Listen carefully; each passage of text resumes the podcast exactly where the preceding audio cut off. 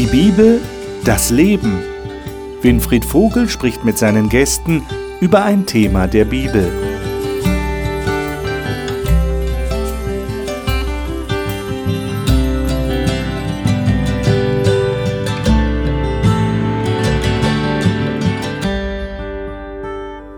Die Bibel ist wirklich ein faszinierendes Buch. Und ich glaube, ein Menschenleben reicht gar nicht aus, um all das zu erfassen und zu verstehen, was die Bibel sagt. Wir studieren hier die Bibel in dieser Sendung, in dieser Talkrunde. Und ich freue mich, dass Sie wieder eingeschaltet haben. Wenn Sie die letzte Woche zugeschaut haben, dann erinnern Sie sich wahrscheinlich noch, dass wir damals den Themenzyklus der Haushalterschaft abgeschlossen haben mit diesem sehr bedeutsamen Thema genügsam und zufrieden. Die Bibel hat ja wirklich zu allem etwas zu sagen. Ich hatte damals angekündigt, letzte Woche, dass wir heute mit einem neuen Themenzyklus beginnen. Das erste Thema heute heißt das kosmische Drama und das gehört in einen Themenzyklus, den wir Warten und Leben nennen. Das soll uns die nächsten Wochen hier in dieser Sendereihe beschäftigen. Worum geht es? Wenn Sie sich in christlichen Kreisen bewegen und vielleicht auch die Bibel etwas kennen, dann wird Ihnen diese Thematik durchaus vertraut sein. Dann werden Sie wissen, dass die Bibel nicht nur über den Anfang der Menschheitsgeschichte redet, sondern auch über das Ende. Weil die Bibel hat ein besonderes Geschichtsverständnis. Sie sieht das nicht wie etliche Griechen in der Antike, die der Meinung waren, Geschichte wiederholt sich ständig zyklisch sondern die Bibel hat ein lineares Geschichtsverständnis. Das heißt, Gott hat diese Erdengeschichte begonnen mit der Schöpfung und er wird auch das Drama, das sich dann entwickelt hat, beenden. Und die Frage ist, wie wird das passieren? Wenn Sie sich nicht so sehr in christlichen Kreisen bewegen, also nicht in eine Kirche gehen und vielleicht auch die Bibel für Sie eher ein Buch mit sieben Siegeln ist, dann wird das Neuland für Sie sein, was wir hier besprechen. Aber wenn Sie so ein bisschen sich umgeschaut haben, wenn Sie ins Kino gehen oder sonst irgendwie Filme sehen, dann werden Sie schon festgestellt haben, dass es viele Filme gibt heutzutage, die die Massen begeistern, die genau diese Thematik zum Inhalt haben.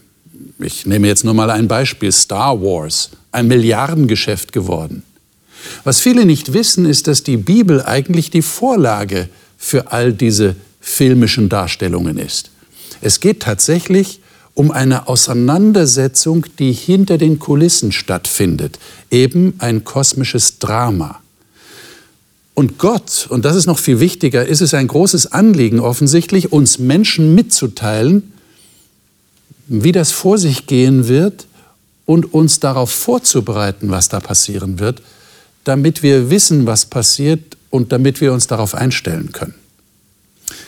Und deshalb ist die wichtige Frage, die uns auch hier in dieser Runde immer wieder bewegen wird in den nächsten Wochen, wie lebt man denn, wenn man wartet? Wie lebt man denn vor der allerletzten Stunde, die scheinbar über diese Welt kommen soll?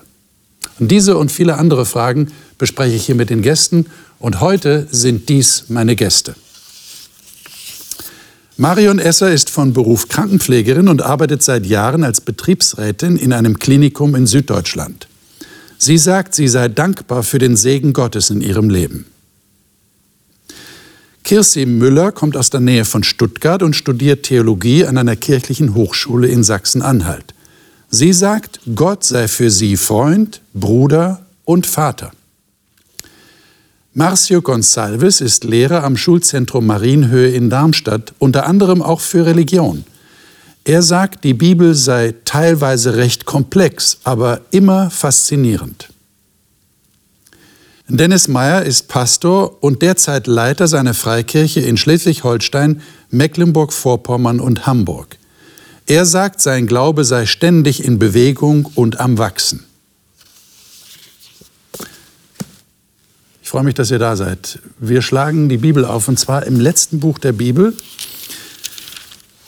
Das letzte Buch der Bibel ist ja tatsächlich für viele ein Buch mit sieben Siegeln. Es kommt tatsächlich auch ein Buch mit sieben Siegeln vor in der Offenbarung. Aber das Buch der Offenbarung hm, würde ja nicht Offenbarung heißen, wenn es nicht darum ginge, da wird was offenbart. Äh, versuchen wir mal da ein bisschen tiefer reinzugehen, und zwar im Kapitel 12. Und da der erste Abschnitt von Versen 1 bis 9. Und ich würde mal einfach mal, dass wir mal so den Eindruck bekommen, was passiert da eigentlich in dieser Vision, die der ähm, Johannes, da dieser Apostel Johannes bekommen hat, dass wir mal ein Gefühl dafür bekommen. Äh, Dennis, darf ich dich bitten, mal diese Verse zu lesen? Wir lassen mal einfach diese Verse jetzt auf uns wirken. Ab Verse 1, 1 bis ne? 9, genau, 1 ab Vers 9. 1. Genau. Ja, ich lese das vor. Und ein großes Zeichen erschien im Himmel. Eine Frau, bekleidet mit der Sonne, und der Mond war unter ihren Füßen, und auf ihrem Haupt ein Kranz von zwölf Sternen. Und sie ist schwanger und schreit in Geburtswehen und in Schmerzen und soll gebären. Und es erschien ein anderes Zeichen im Himmel, und siehe, ein großer feuerroter Drache, der sieben Köpfe und zehn Hörner und auf seinen Köpfen sieben Diademe hatte. Und sein Schwanz zieht den dritten Teil der Sterne des Himmels fort, und er warf sie auf die Erde. Und der Drache stand vor der Frau, die im Begriff war zu gebären, und wenn sie geboren hätte, ihr Kind zu verschlingen. Und sie gebar einen Sohn, ein männliches Kind, der alle Nationen hüten soll mit eisernem Stab, und ihr Kind wurde entrückt zu Gott und zu seinem Thron. Und die Frau floh in die Wüste, wo sie eine von Gott bereitete Stätte hat, damit man sie dort ernähre, 1260 Tage. Und es entstand ein Kampf im Himmel. Michael und seine Engel bekämpften mit dem Drachen. Und der Drache kämpfte und seine Engel. Und sie bekamen nicht die Übermacht und ihre Stätte wurde nicht mehr im Himmel gefunden. Und es wurde geworfen der große Drache, die alte Schlange, der Teufel und Satan genannt wird, der den ganzen Erdkreis verführt. Geworfen wurde er auf die Erde und seine Engel wurden mit ihm geworfen. Danke. Ähm, also ich würde mal auf die Verse 7 bis 9 zunächst mal eingehen wollen mit euch. Das habe ich den Eindruck, so der Hintergrund, der hier geschildert wird. Worum geht es da eigentlich? Kampf im Himmel. Ähm, Himmel stellen wir uns doch eigentlich anders vor, oder? Himmel ist das Gute und auf der Erde wissen wir, da wird gekämpft, da sind Kriege, furchtbare Kriege zum Teil. Ähm, was ist da eigentlich los? Was schildert der Johannes hier? Was ist euer Eindruck? Für mich ist das erstmal ein ganz episches Geschehen hier. Ja. Du hast es ja eben schon gesagt, wenn du auf die ähm, Filme abhobst, so die epische Auseinandersetzung zwischen Gut und Böse, mhm. äh, die wird hier ja auch äh, mit nicht äh, weniger spektakulären äh, Bildern äh, gesch geschildert.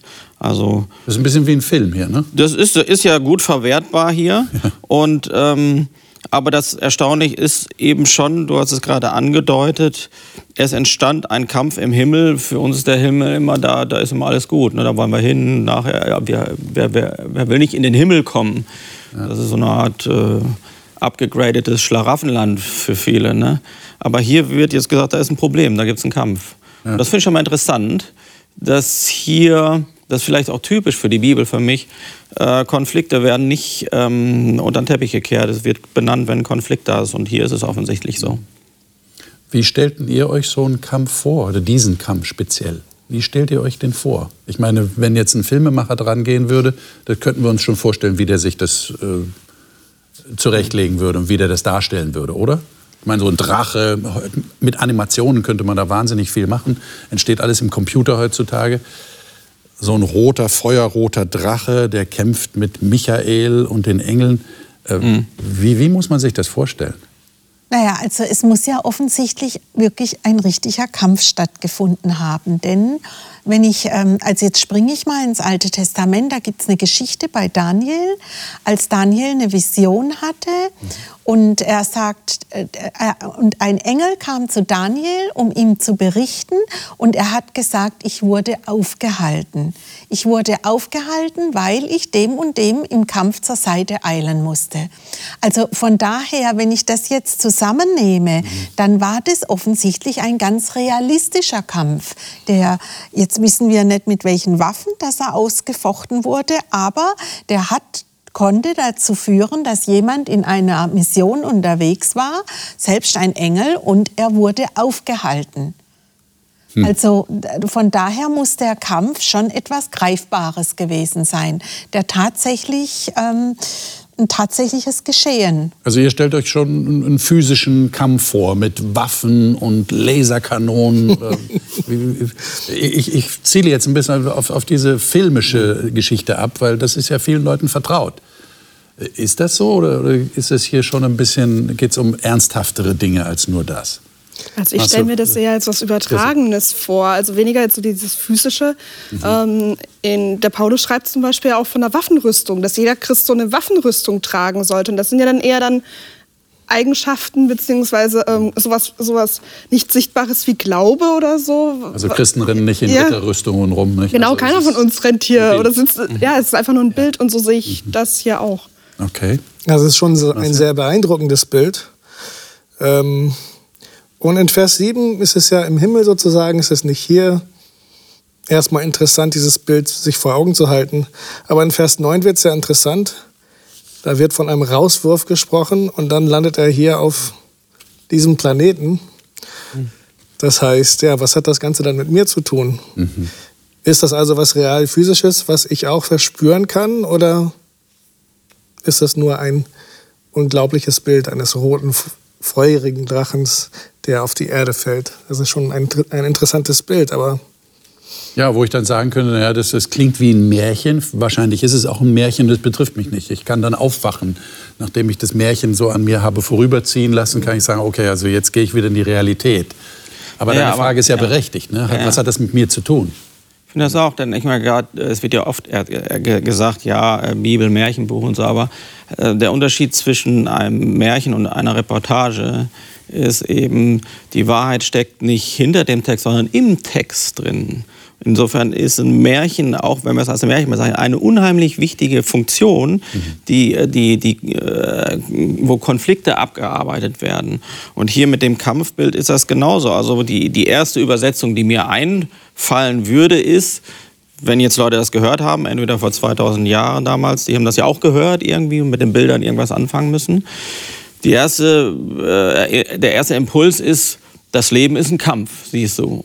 Und, und da gibt es auch einen Grund für, weil im Hintergrund ein Kampf stattfindet. Und wenn wir aber sagen, das Leben ist ein Kampf, meinen wir in den wenigsten Fällen, dass es jeden Tag auf die Glocke gibt im physischen äh, Sinne. Ich bin ein sehr friedliebender Mensch, mit Ausnahme vielleicht von ein, zwei ähm, Ausrutscher in meinem Leben in der Schulzeit, in der Grundschulzeit habe ich mich physischer Gewalt enthalten und bin auch ganz froh, dass ich in sowas nicht hineingerate, kann aber trotzdem diesem Satz, das Leben ist ein Kampf, im, im, in der Hitze des Alltags viel abgewinnen und werde hier zurückgeworfen jetzt auf auch, äh, die Bibel gibt ja so Erklärungsmuster, woher kommt das, was wir erfahren? Hm. Das finde ich hier schon Also das wäre spannend. eine wichtige Hintergrundinformation, die auch relevant ist für unser Leben. Ja, auf jeden Fall. Ich glaube, Johannes hat das ja damals auch an gewisse Leute geschickt, mhm. die gerade zu kämpfen hatten. Und ich denke mal, für sie war das auch eine Erklärung. Warum müssen wir denn kämpfen? Ähm, Jesus war hier, das liegt ja schon in der Vergangenheit hier.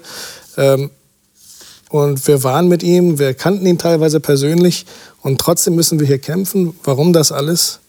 Und ich denke und hoffe, dass Johannes hier frohe Botschaft hat. Mhm. Also der Kampf scheint ja entschieden zu sein. Jedenfalls lese ich das hier aus Vers 9, ne?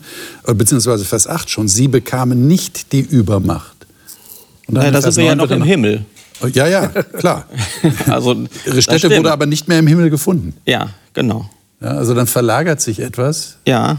Äh, und jetzt wissen wir natürlich aus dem Rest der Bibel, wir haben ja ein bisschen mehr Hintergrundinformationen, dass der Kampf dann weitergegangen ist auf dieser Erde.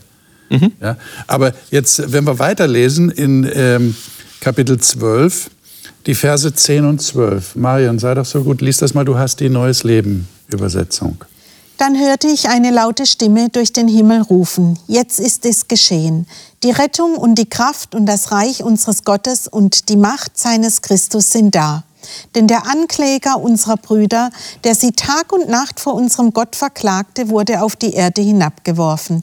Sie haben ihn durch das Blut des Lammes besiegt und dadurch, dass sie an der Botschaft Gottes festhielten und bereit waren zu sterben.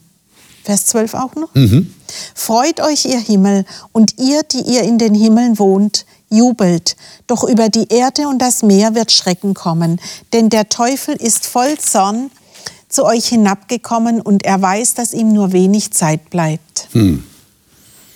Was nehmt ihr denn damit? Also hier, hier heißt es, äh, wieder, da ist hinabgeworfen worden, offensichtlich äh, die böse Macht. Aber da steht jetzt der Verkläger unserer Brüder. Äh, warum passiert das? Also das zeigt ja ein bisschen, wie der Kampf auch gemeint ist. Ich meine, okay. also wenn wir den Vers vorher dazu nehmen, dann hieß es ja, er wurde mit seinen Engeln auf die Erde geworfen. Also er hat offensichtlich Einfluss genommen. Also Kampf kann ja kann ja im übertragenen Sinn, so wie du das auch mit der Waffenrüstung äh, gesagt hast, sein. Und er kann physisch sein. Das wissen wir hier nicht. Aber wir wissen, dass der Kampf im Einfluss stattgefunden hat. Und im Einfluss heißt, er hat einen Teil der Engel auf seine Seite bekommen und wurde mit diesen hinabgeworfen. Und auch Verkläger zu sein, ist ja Einfluss nehmen, ist ja auch eine Art von Kampf. Ich meine, das sehen wir, wir sehen heute, da müssen wir nur ins Tagesgeschehen gehen und gucken, was in der Politik gerade passiert. Dann wissen wir, was Kampf heißt. Und da wird, da hat kein einziger eine Waffe in die Hand, Hand genommen. Mhm. Aber die kämpfen ordentlich. Mhm. Und da wissen wir auch, was es heißt, wenn einer hinsteht und den anderen verklagt. Ich brauche nur eine Anschuldigung finden und ich brauche die mit einem Satz über die Medien verbreiten und das kann für, für die politische Karriere das ausbedeuten. Und hier wissen wir, dass hier steht, er ist der Verkläger der Brüder der sie Tag und Nacht vor unserem Gott verklagte. Das heißt, also bildlich stelle ich mir das so vor, dass Satan zu Gott geht und ihm sagt, was ich alles falsch gemacht habe, um zu sagen, siehst, mhm. Ähm, die hat es nicht verdient. Mhm. Oder wie beim Hiob, den hatten wir ja schon vor einiger mhm. Zeit, wo wir das Buch Hiob studiert haben, hier auch in diesem Kreis. Und da ging es ja auch darum, dass der, dass der, Satan dann zu Gott kommt und dem Hiob falsche Motive unterstellt und sagt, er dient dir ja nur, weil es ihm so gut geht und weil du ihn so gesegnet hast. Naja, das ist ja die Bilderflut. Äh, ich glaube, wenn wir in die Offenbarung reinschauen, haben wir diese ganzen Symbole und Bilder. Ja. Aber sie setzt ganz viel voraus. Also da wird viel abgerufen aus dem Alten Testament. Äh, auch hier in diesen Versen ist ganz vieles, was bei Leuten, die natürlich damit groß geworden sind oder die auch damals sich damit auskannten, da gingen immer so ein paar Lampen auf. Das, sowas müssen wir uns heute erarbeiten. Mhm. Aber ich glaube, bei all diesem äh, ist das ein echter Kampf, ist das ein, geistlicher Kampf. Wenn ich dem Text irgendwas entnehme, ist es, dass trotz aller Symbolik, die drin steht, wird die Identität, wer da kämpft gegen wen, ist im Klartext. Also da, da ist es unheimlich klar und der Text, der geht durch extra Längen, um das zu sagen. Also der Drache, die Schlange, der Teufel, der Verkläger, nach dem Motto, hier lassen wir überhaupt keinen Zweifel äh, darüber, von wem wir reden. Und auf der Gegenseite entweder Michael, das ist noch ein bisschen kryptisch, aber dann Christus ist gekommen, Vers 10, also die Macht äh, des Christus ja. oder seines Christus, wie es da steht. Und das ist doch das, was uns interessiert. Also wenn ich äh, früher mal einen Film gesehen habe und meine Kinder waren klein und schlichen sich dann rein und glotzten auf diesen, äh, auf diesen Film, dann sagten sie immer, wenn die, die wussten ja gar nichts, sie stiegen ein und sagen, ist das ein guter oder ein schlechter? ja? Das musste erstmal geklärt werden. Oder und, und warum ist er jetzt sauer? Das heißt, wenn wir Kampf hören, brauchen wir Informationen, wer kämpft gegen wen und warum. Worum geht es eigentlich? Ja. Und da ist dieser Text eigentlich schon, ja. gibt uns eine Menge Infos. Und das wäre jetzt auch meine nächste Frage gewesen. Äh, was hat denn dieser Teufel, dieser Verkläger für ein Problem? Warum, warum kämpft er denn? Und jetzt kämpft er auch noch gegen die Menschen. Mhm. Warum macht er das? Haben wir da Erklärung? Also sehr interessant finde ich in Vers 10, er hat scheinbar ein Problem mit Gott. Ähm, mhm. Aber interessant finde ich, obwohl das jetzt sein Feind ist, ganz klar hier in diesen Texten äh, zu lesen, hat er noch Zugang zu Gott. Das heißt, was sagt das über, über Gott, dass er sich das noch anhört mhm. und sozusagen darauf reagiert, was der Teufel ihm so vorwirft. Aber er scheint tatsächlich da ein Problem zu haben mit Gott. Ich weiß nicht. Mhm. Okay. Was sagt ihr? Ja, ich meine, der Text selber hier gibt eigentlich wenig über die Motive oder bis gar nichts. Dann, mhm. wie Master schon gesagt hat, es sind einfach nur, er hat ein Problem anscheinend mit dieser Frau, er hat ein Problem mit ihren Nachkommen, er hat ein Problem mit Gott. Ja. Aber worin jetzt tatsächlich die Probleme bestehen, ähm, das wissen wir nicht. Und ja, darüber schweigt der Text sich ja. einfach aus. Ja. Okay. Ich glaube, für mich die, die, ähm, die deutlichste Andeutung ist ähm, die Schlange. Warum ist hier auf einmal eine Schlange? Und das kennt ja jeder eigentlich. Da muss man ja keine große Bibelkunde mitbringen. Das macht Schlange, da war doch eine Geschichte. Ja? Und da geht es in dieser Geschichte darum, wie Gott eigentlich ist. Der hat Adam und Eva geschaffen, der hat sie in, in, in, eine gute Umgebung reingesetzt, in eine gute Nachbarschaft sozusagen. Und dann kommt diese Schlange daher und die fängt an rumzukritteln von der ersten äh, Minute an. Und das Erste, was sie sagt, ist, sollte Gott etwa gesagt haben. Das heißt, äh, Gott wird schon als jemand dargestellt, das wird verdreht. Satan heißt ja auch irgendwie so der Verdreher. Ähm, der ist gar nicht so, wie er sich präsentiert. Der redet von Freiheit und von Liebe. Ähm, ihr seid aber nur Marionetten. Der zieht sein Ding knallhart durch. Das ist alles, was im Hintergrund abgefeuert wird. Davon ist hier nicht viel die Rede. Aber ich glaube, allein schon, wenn hier gesagt wird, der Teufel, die Drache, die, Sch die Schlange, dann wissen ja alle, oh, das sind die Bilder. Da das kennen wir es schon mal her. Da. Das, ja, das ist Assoziation, ja, genau. Ja, also was wir aus, aus mhm. dem Text lesen, ist ja, also erstmal in Vers 9 steht ja, der die ganze Welt verführt. Ja. Mhm. Das heißt, das ist schon ein Symbol dessen, was er tut. Und dann kommt ja in Vers 12, denn der Teufel ist voller Zorn. Ja. Also, und wir kennen, ich meine, das kennen wir alle. Wir kennen jemanden, der, wenn wir jetzt in unserem Umfeld, wenn jemand richtig zornig ist, dann ist ihm eigentlich egal, was rechts und links passiert. Hauptsache, ich kann jetzt meinem Zorn Lauf lassen und möglichst da geht noch was mit kaputt. Und so, geht, so kommt mir dieser Text hier auch vor. Er, er ist jetzt voller Zorn, weil er wurde ja eigentlich aus dem Himmel verbannt. Er wurde nach, auf die Erde geworfen mit seinen ganzen Engeln. Mhm. Und eigentlich will er ja im Himmel sein. Also sonst müsste er ja nicht verbannt werden. Er ist jetzt, und jetzt ist er auf der Erde und jetzt ist er eigentlich voller Zorn darüber, dass er hier auf dieser Erde gelandet ist. Das heißt, sein Refugium wurde eigentlich begrenzt. Und jetzt versucht er in diesem Zorn alle mitzunehmen, die ihm zur Verfügung stehen. Mhm. Und das sind wir. Und es scheint ja um, um sehr, sehr viel zu gehen, weil jetzt kommt ja im Vers 11 Blut ins Spiel. Mhm. Habt ihr das registriert? Mhm. Ja, äh, Marian, du hast vorhin erwähnt, äh, wenn eine Anschuldigung vorgebracht wird, kann das Leben zerstören. Mhm. Ja, also wenn wir hier lesen, der Verkläger der Brüder, dann hat er ein Interesse daran, Leute zu vernichten. Ja, unter dem Vorwand, Gerechtigkeit walten zu lassen vielleicht. Ja, schau mal, die verklage ich jetzt und die kannst du ja nicht annehmen, Gott. Und jetzt heißt es aber hier, sie haben ihn überwunden und da sind zwei Dinge genannt. Vers 11, wegen des Blutes des Lammes und wegen des Wortes ihres Zeugnisses. Wie würdet ihr das erklären? Wie passiert hier Überwindung? Blut des Lammes? Also wir sind ja im zwölften Kapitel. Ja wir steigen ja in der Mitte ein. Genau. Und es gibt ja auch viele, die sagen, äh, Kapitel 12 ist so der Dreh- und Angelpunkt. Wenn, wenn man das nicht kennt, versteht man auch den, den Rest nicht. Beziehungsweise Offenbarung ist ja ein Buch, das liest man erstmal einmal ratlos. Und das zweite Mal macht man sich einen Überblick. Und das dritte Mal versucht man die Dinge zu ordnen. Das will, das will sie auch, glaube ich, in diesem Sinne. Und wenn wir aber jetzt den zeitgeschichtlichen Hintergrund mal bedenken und uns, uns mal rausnehmen und sagen, das hat Johannes auf Patmos geschrieben und er hat es an Leute adressiert. Das ist am Anfang, sind sogar die Gemeinden aufgelistet, an die äh, die Offenbarung adressiert ist. Und bin ich erstmal in zweiter Reihe. Und das waren Leute, wenn, wenn wir heute nach 70 Jahren Frieden in Europa, äh, was ein Riesensegen ist, sagen, ach, das ist uns aber zu martialisch und Kampfmotiv, das ist alles mythologisch und so. Die Leute damals, die waren in einer anderen Welt und, und das Zeugnis und das Blut, also das Blut des Lammes, das Lamm ist vorher eingeführt worden, Kapitel 4 und 5, aber das Blut ihres Zeugnisses, das ist Martys, äh, im Griechischen ist der Märtyrer. Und die, die hatten echte Probleme wegen ihres Glaubens.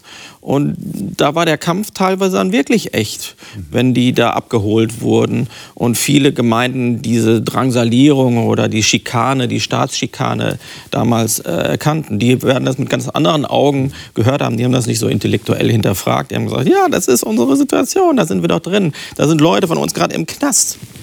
Das, glaube ich, ist erstmal so das Und Erste. sind in Lebensgefahr auch. Ne? Ja, sind auch in Lebensgefahr. Genau, genau.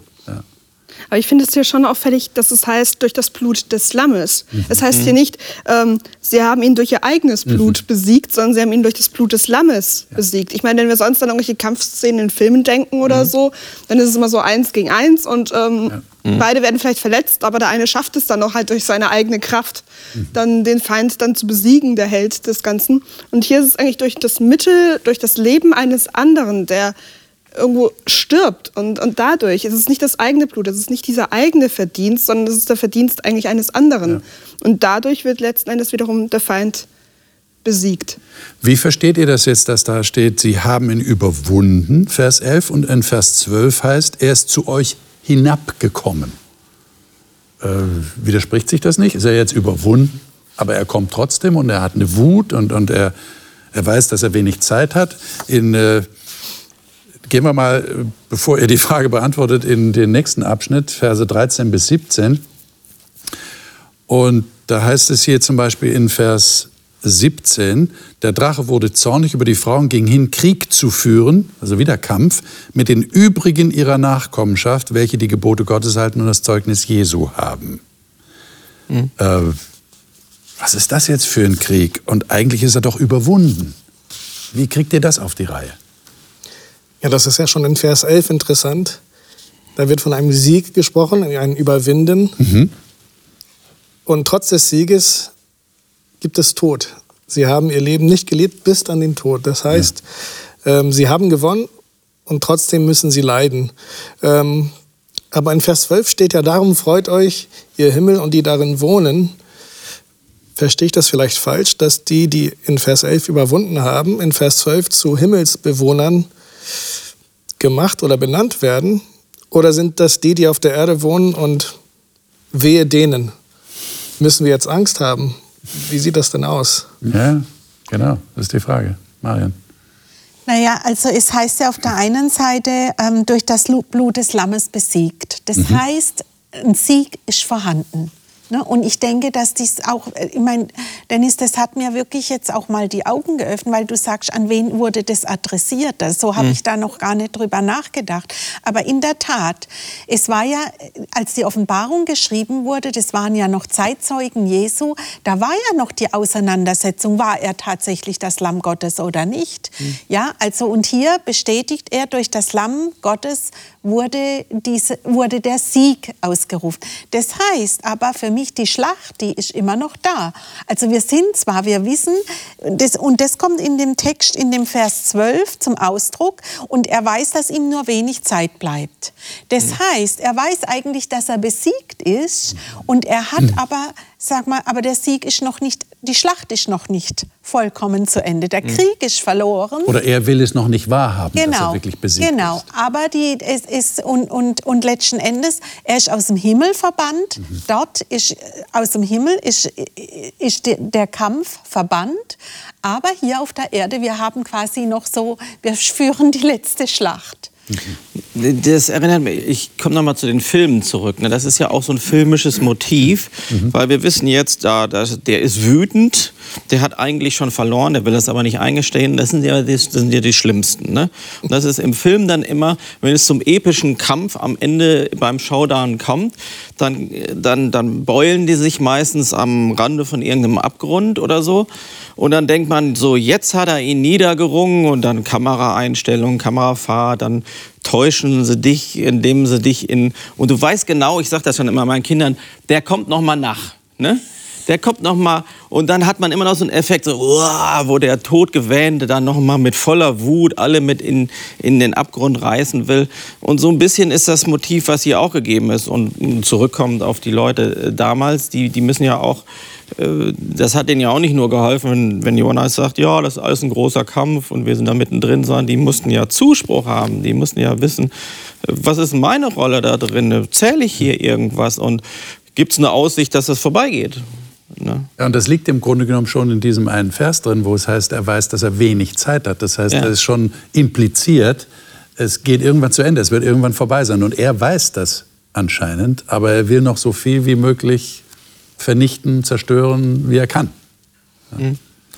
Und letzten Endes, du hast ja auch noch nach dem Text in Vers 17 gefragt, ja. warum, er, also warum er so zornig ist über alle, die Gottes Gebote halten und bekennen, dass sie zu Christus gehören. Mhm. Weil letzten Endes, er, also Satan kennt die Bibel besser als wir. Der kann sie wahrscheinlich auswendig zitieren. Ja, also das muss man mal sagen. Und ich glaube, der weiß, dass, dass wir davon ausgehen, dass wenn wir Christus bekennen und wenn wir seine Gebote halten, dass wir ja auch gerettet sind und eines Tages eben im Himmel sein werden. Und, da, und das macht ihn wahrscheinlich so zornig. Er ist verbannt, er hat verloren. Und da sind welche, die hier auf dieser Erde, eigentlich keiner von uns ist ja wirklich gut in Anführungsstrichen, mhm. sondern wir alle brauchen, wir, wir leben ja noch in dieser unvollkommenen Welt und keiner von uns hat die Vollkommenheit. Und trotzdem sind wir gerettet und er nicht. Das muss ja wütend machen. Und das finde ich ja interessant, dass auch dieser Fokus hier drin ist. Wir haben schon über das Blut des Lammes geredet und wir werden auch noch in weiteren Sendungen über das Lamm zu reden haben weil das ja ein ganz wichtiges Motiv ist, mhm. auch hier in der Offenbarung. Ja. Das ist eigentlich das zentrale Motiv. Das heißt, man kann jetzt lange über den Drachen, über den Teufel, über die Schlange reden, mhm. aber eigentlich will die Offenbarung ja genau das Gegenteil. Sie will zwar schildern, das ist der Gegenspieler, aber er ist besiegt, ja, und zwar durch das Lamm besiegt. Äh, interessantes Motiv überhaupt, da werden wir noch drüber reden. Aber das Entscheidende ist ja die Botschaft, die hier rüberkommt, es ist eigentlich ein Kampf, der im Grunde genommen schon entschieden ist. Und ja, wie, wie, wie stehen wir jetzt zu diesem Kampf? Wie stehen wir in diesem Kampf? Da hat der Paulus was geschrieben in Römer 8. Und das sollten wir mal im Ganzen lesen, die Verse 31 bis 39. Denn da wird jetzt eine Botschaft äh, uns gegeben, die zum Ausdruck bringt, äh, wie wir jetzt in diesem Kampf stehen. Ähm, Kirsi, darf ich dich bitten, das mal zu, du hast auch die Neues Leben Übersetzung. Römer 8, 31 bis 39. Mhm. Was kann man dazu noch sagen? Wenn Gott für uns ist, wer kann da noch gegen uns sein? Gott hat nicht einmal seinen eigenen Sohn verschont, sondern hat ihn für uns alle gegeben. Und wenn Gott uns Christus gab, wird er uns mit ihm dann nicht auch alles andere schenken? Wer wagt es, gegen die Anklage zu erheben, die von Gott auserwählt wurden? Gott selbst ist ja der, der sie gerecht spricht. Wer sollte uns verurteilen? Christus Jesus selbst ist ja für uns gestorben.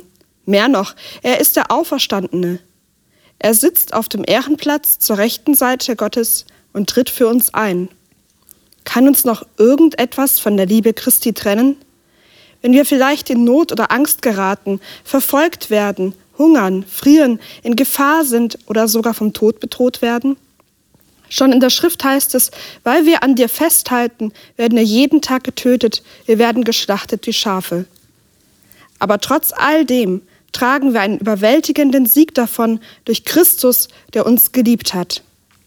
Ich bin überzeugt, nichts kann uns von seiner Liebe trennen, weder Tod noch Leben, weder Engel noch Mächte, Weder unsere Ängste in der Gegenwart noch unsere Sorgen um die Zukunft, ja nicht einmal die Mächte der Hölle können uns von der Liebe Gottes trennen. Und wären wir hoch über dem Himmel oder befänden uns in den tiefsten Tiefen des Ozeans, nichts und niemand in der ganzen Schöpfung kann uns von der Liebe Gottes trennen, die in Christus Jesus, unserem Herrn, erschienen ist. Eine sehr berühmte Aussage des Apostels Paulus. Meine Frage an euch ist, findet ihr euch da wieder? Findet ihr euch überhaupt wieder in diesem, dieser Schilderung des Kampfes? Betrifft er euch tatsächlich? Und würdet ihr sagen, ja, Paulus, ich war mir nicht ganz sicher, aber jetzt, jetzt gibst du mir wieder Sicherheit, dass ich keine Angst haben brauche. Habt ihr dieses Gefühl gehabt oder habt ihr das manchmal noch? Wie, wie geht's euch da? Also ich muss manchmal sagen, dass ich mir schon Gedanken mache, Worauf warten wir denn, wenn der Sieg schon da ist? Warum kriegt er überhaupt noch Zeit? ähm, aber dann erinnere ich mich an die Geschichte Hiobs, die auch vor ein paar Wochen ähm, hier besprochen wurde. Und diese Idee, die man auch in den Filmen wiederfindet. Der, der überwindet, durch Kampf, durch etwas durchgeht, der kommt am Ende ganz anders heraus. So war es bei Hiob ja auch. Er versteht ja nie, warum er so viel leiden musste. Es wird ihm auch nicht erklärt. Aber danach hat er eine ganz andere Beziehung zu Gott. Und Gott nähert sich uns und diese Verse sind schon auch emotional. Er zeigt, dass er zu uns steht, egal was wir tun, dass er für uns da ist. Und es bewegt mich nicht nur intellektuell, sondern einfach auch emotional zu wissen, das ist eine Art und Weise, Gott zu kennen, die ich sonst nie gehabt hätte. Von daher freue ich mich auch über das Warten mhm. und freue mich aber auch wenn das Warten irgendwann mal vorbei ist. Das heißt, ihr würdet sagen, ihr habt keine Angst vor diesem Verkläger? Nö. Also das ist ja Paulus hier als, als Seelsorger sozusagen, der äh, uns beruhigen will und sagen will, ja, es gibt diese Bilder und er nimmt sie ja auch selber mit. Es gibt ja unglaublich viele Parallelen zwischen dem Text, den wir gerade gelesen haben. Da geht es um den Verkläger, da geht es um Nachkommenschaft und die übrig gebliebenen und so weiter. Und, und man merkt jetzt auch, wenn man das andere im Hinterkopf hat, dass Paulus ja gar keine rhetorischen Fragen stellt. Äh, wer wird gegen uns sein? Wer wird gegen Gottes auserwählte Anklage geheben? Wer ist es, der verdammt? Und wer wird uns bescheiden von der... Das ist alles erklärt. Das sind keine rhetorischen Fragen. Da, da gibt es einen, der genau. Hintergrund. Ja, da ist ein echter Hintergrund, haben wir gelesen. Ja. Ne? Also kein, nicht einfach nur ein Stilmittel. Und, und dann kommt er eben um die Ecke und sagt, ich bin überzeugt, ja, und kommt da so mit dieser ganzen Ruhe, die er da reinbringt, sagt, wir müssen, und, und das ist das Schöne an diesen Texten, glaube ich, die Bibel vorenthält uns nicht die Wahrheit über die Hintergründe. Wenn es da einen Konflikt gibt und wenn der brutal hart ist, dann sagt die Bibel das und sagt, da im Hintergrund ist ein tobt ein geistlicher Kampf. Der ist scheinbar unausweichlich. Der ist unausweichlich, da stehen der wir passiert. drin und der ist auch eine Erklärung für viele der Nöte, die wir in unserem Leben haben. Aber, und dann kommen sie, glaube ich, auf diesen eigentlichen Konflikt rum. Es geht immer darum, wie ist Gott eigentlich? Ist er so, wie der andere das darstellt, oder ist Gott nicht mehr so, wie Paulus ihn darstellt? Das sagte, von der Liebe Gottes kann uns nichts scheiden. Denn das ist genau das, was bezweifelt wird, die Liebe Gottes. Schon im ersten Moment, weil wenn ich Offenbarung 12 lese, dann denke ich, ja, und er wurde aus dem Himmel äh, ge äh, geworfen und auf die Erde. Dann danke ich, ja, schönen Dank auch. Ja, äh, hätte ich, ich, hätte, ich hätte für einen anderen Planeten gestimmt. Ja. Äh, und da geht es dann doch schon immer los, dass man sagt, ja, ist denn Gott wirklich und sind wir jetzt dem einfach schutzlos ausgeliefert? Sind wir dem schutzlos aus? Spielbälle genau. dieses ja. Kampfes, ja. Und ich finde Paulus da hier exzellent. Ja. Also mich ja. spricht das sofort an. Und Paulus sagt mir, du brauchst keinen angstbesetzten Glauben zu haben, mhm. aber hab bitte auch keinen naiven, der den Kopf in den Sand steckt und sagt, alles ist ähm, Aya Popeye. Auch das nicht. Also er sagt ja auch, in dem, weil wir an dir festhalten, werden wir jeden Tag getötet. Mhm. Wir werden geschlachtet wie die Schafe. Und ich denke, das ist ja so etwas, wenn wir in unsere Welt heute gucken, dann sehen wir ja, also mir geht es manchmal so, also wenn, wenn ich es auch mit einem Film vergleiche, dann fühle ich mich manchmal in Deutschland, fühle ich mich wie im Auenland, wenn ich es mit Herr der Ringe vergleiche. Und wir sehen aber trotzdem, es, wir leben quasi auf einer Insel der Glückseligen, in Anführungsstrichen, mhm. aber wir sehen die Schatten, die schon kommen. Ja, und äh, so kann man das, äh, so, so erlebe ich das ein Stück weit. Und Jesus hat ja auch gesagt, in der Welt habt ihr Angst, aber seid getrost, ich habe die Welt überwunden. Das heißt, wir sehen das Böse in der Welt, wir sehen diesen Kampf.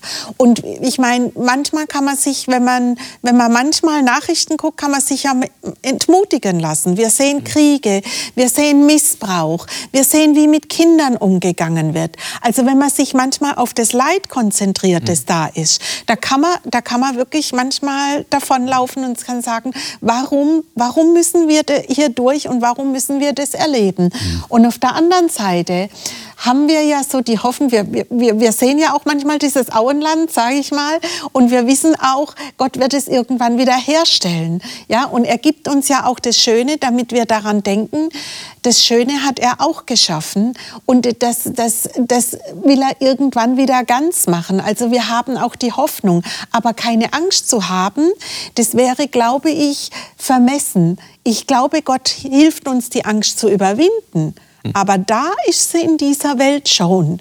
Und da sagt der Paulus, da gibt er uns diese Hoffnung zu sagen, nichts kann euch von der Liebe Gottes trennen. Und das eine ist der physische Kampf und das andere ist ja mein persönlicher Kampf, mhm. den ich auch wie immer wieder habe. Also es gibt ja zwei Arten von Kämpfe, denen ich hier ausgesetzt bin. Und ich meine, er, er hat ja hier auch eigentlich den, den tiefsten Grund dafür genannt, warum wir nicht verdammt werden.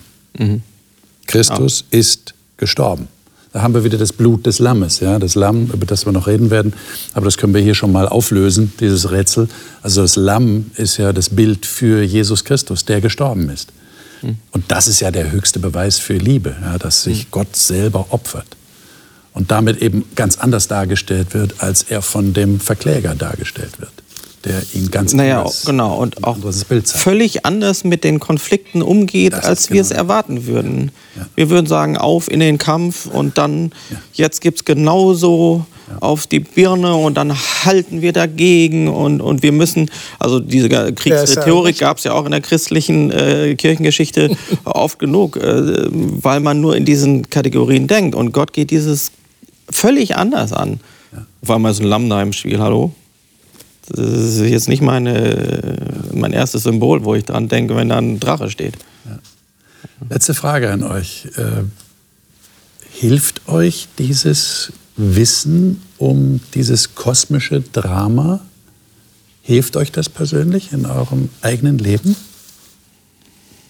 Also mir hilft es, die Frage nach dem Leid ähm, okay. irgendwo zu verstehen. Äh, man mhm. fragt sich ja schon, woher kommt dieses ganze Elend? Warum gibt es Krankheit? Warum gibt es Tod, warum gibt es Kriege in der Welt? Und ich meine, wir sehen ja in den Nachrichten, wie es immer schlimmer irgendwo wird. Ähm, und, und es hilft mir, das zu verstehen, dass es da einfach noch eine Dimension gibt, die, die ich nicht sehen kann, die hinter den Kulissen stattfindet.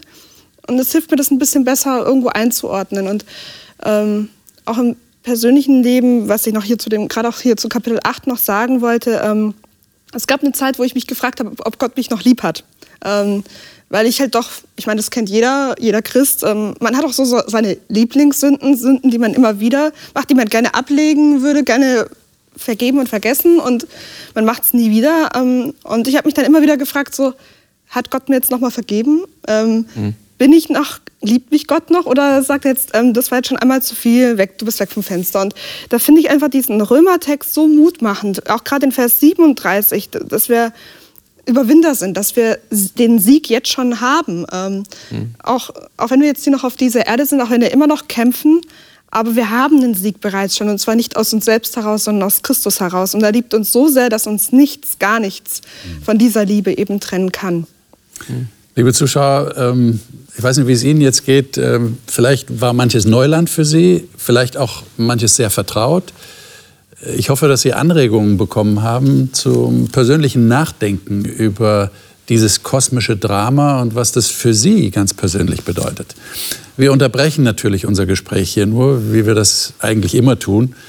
Wir freuen uns schon auf die nächste Sendung, wenn wir hier in der Talkrunde beisammensitzen und dann über Beispiele reden, die die Bibel uns liefert.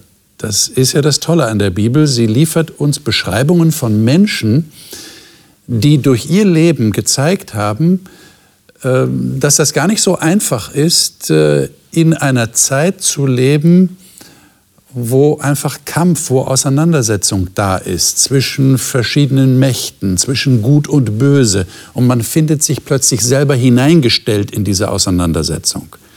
Da gibt es im Alten Testament das Buch Daniel. Und der Daniel und seine Freunde, die haben da einiges zu erzählen. Und das wollen wir das nächste Mal studieren mit dem Titel Anpassen oder sich selber treu bleiben? Das war nämlich die entscheidende Frage, vor die sie sich gestellt sahen. sollten Sie auf jeden Fall dabei sein. Wir freuen uns, wenn Sie wieder einschalten. Wir sind auf jeden Fall hier. Bis dahin alles Gute Ihnen.